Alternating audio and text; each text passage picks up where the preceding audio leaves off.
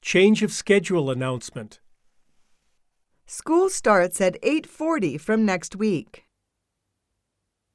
We'll have shorter periods next week. School will be over at noon. One period will be 40 minutes. Break time will be reduced to 5 minutes. All the afternoon classes will be canceled from Monday through Friday.